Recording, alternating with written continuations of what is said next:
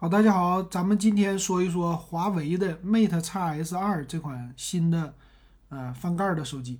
这个说是折叠屏，然后也是一个翻盖啊，因为它是呃向后来翻折，挺有意思的。呃，这个手机呢，先说它的特点吧。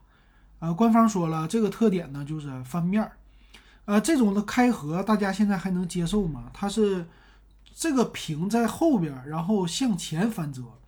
呃，就是说向外折，不是向里折。很多的手机现在折叠屏基本上都是呃向里去折了，像咱们打开书本一样。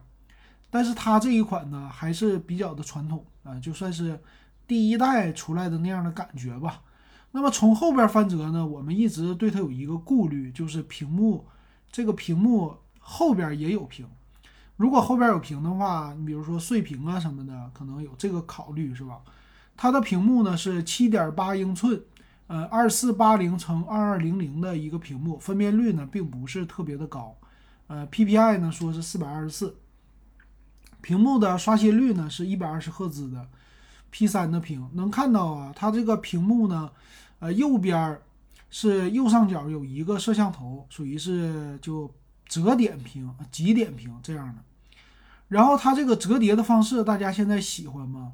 呃，这种方式确实有点的少见了哈。然后后边你也能看到，它折完了之后呢，有一个这个算是一个小卡槽啊，把这个屏幕给它卡住。然后后边呢，摄像头是三个，三个摄像头再加上一个像是拍照的一个快速的按键。嗯，这种呢形式，我现在看起来确实有一点的奇怪了。然后机身呢，重量也不是特别的重吧，半斤半斤的一个重量。嗯，但是呢，现在这次我看起来它是配比了，官方也介绍各种的铰链了哈，嗯，说是铰链非常的可靠，但不管可不可靠啊，我感觉就是这个手机这种形式的，可能当然了，就真正买的人是不在乎这个的，因为我们可能不会去买，所以在乎的就是它的屏幕会不会碎，尤其掉在地上啊。它这个屏幕冲后边啊，手机放在什么桌子上啊，会不会滑屏幕啊？很多人可能考虑这个。然后来看它的这次影像也是升级了摄像头，那前置有一个叫超广角的摄像头，后置呢主摄是五千万像素，还有一个一千三百万像素的超广角和八百万像素的长焦。呃，这个效果呢应该是非常的不错，官方介绍各种好哈。这个我就不过多的介绍了，但是我的感觉呢，它的这种现在的机身的样子有一点过时了，就是从后往前翻的。为啥这么说？还是有很多的顾虑的。而且呢，它这种的替代的方案吧，呃，正面屏就是屏幕不用太多。你像别人家都是双屏的方案，他家是一个单屏幕就搞定了。你折叠之后就是一个窄屏。然后，如果翻折打开以后就是一个大屏，啊，就这一点来说的话，还是节省成本的，相对来说啊。然后呢，它这个 A P P 也是做了很多啊，A P P 的适配有双 A P P 同时打开的一个功能啊，或者单 A P P 的一个功能。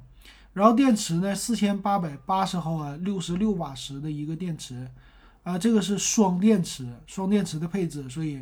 充电的时候比较的快啊，六十六瓦的充电，不是六十六瓦时的电池啊。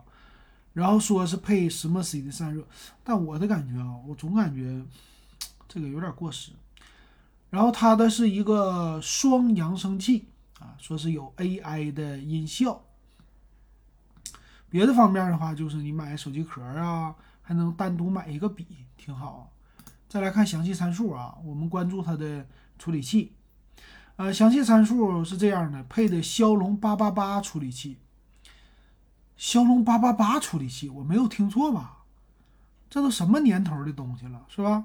去年的东西啊，现在配的。然后四 G 的吧，不支持五 G。现在华为很无奈，只能是四 G 吧。然后屏幕呢，它是这样的，折叠了是六点五寸。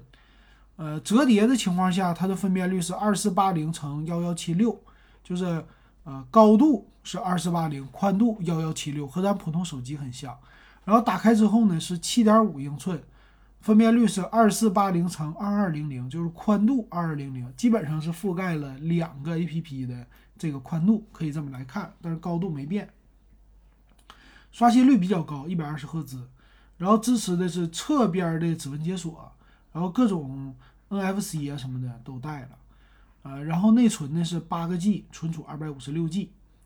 呃，摄像头呢，前置一千零七十万像素的一个超广角，后置呢，刚才说了五千万像素，支持 WiFi 六，呃，是双频的蓝牙五点二最新的技术，然后有 NFC 的功能比较好。嗯，其他方面，电池刚才说过了，Type C 的接口，半斤的重量，然后主要是看价格哈，价格的话，八加二五六的版本是九九九九。十二加呃八加五幺二的是一万一千四百九十九，十二加五幺二的是，嗯，十二加五幺二的顶配是一万两千九百九十九。这个价格咋说呢？就你喜欢华为支持一波，但是性价比这个东西没有任何性价比可言，而且呢，它的这个造型也是已经过时了。现在可以这么说了。现在不敢随便说华为，你说华为不好就有人喷你，对吧？你说华为好，我真说不出来它这手机哪儿好，反正就是高端大气上档次，嗯，就是各种的高大上啊，价格搁这儿呢，反正买它的基本上都不差钱，彰显一个身份。但是你要日常使用这东西翻折起来舒不舒服？我觉得这个翻折形式不舒服，翻折形式。过时了，往里翻折保护屏啊还行，反正它这种形态确实挺过时的，但是售价也不低，还没有五 G，就是四 G 网。你说它的产品竞争力，咱抛开品牌就说产品竞争力，我觉得可能就是主打高端市场啊，就没啥性价比，也没啥竞争力啊。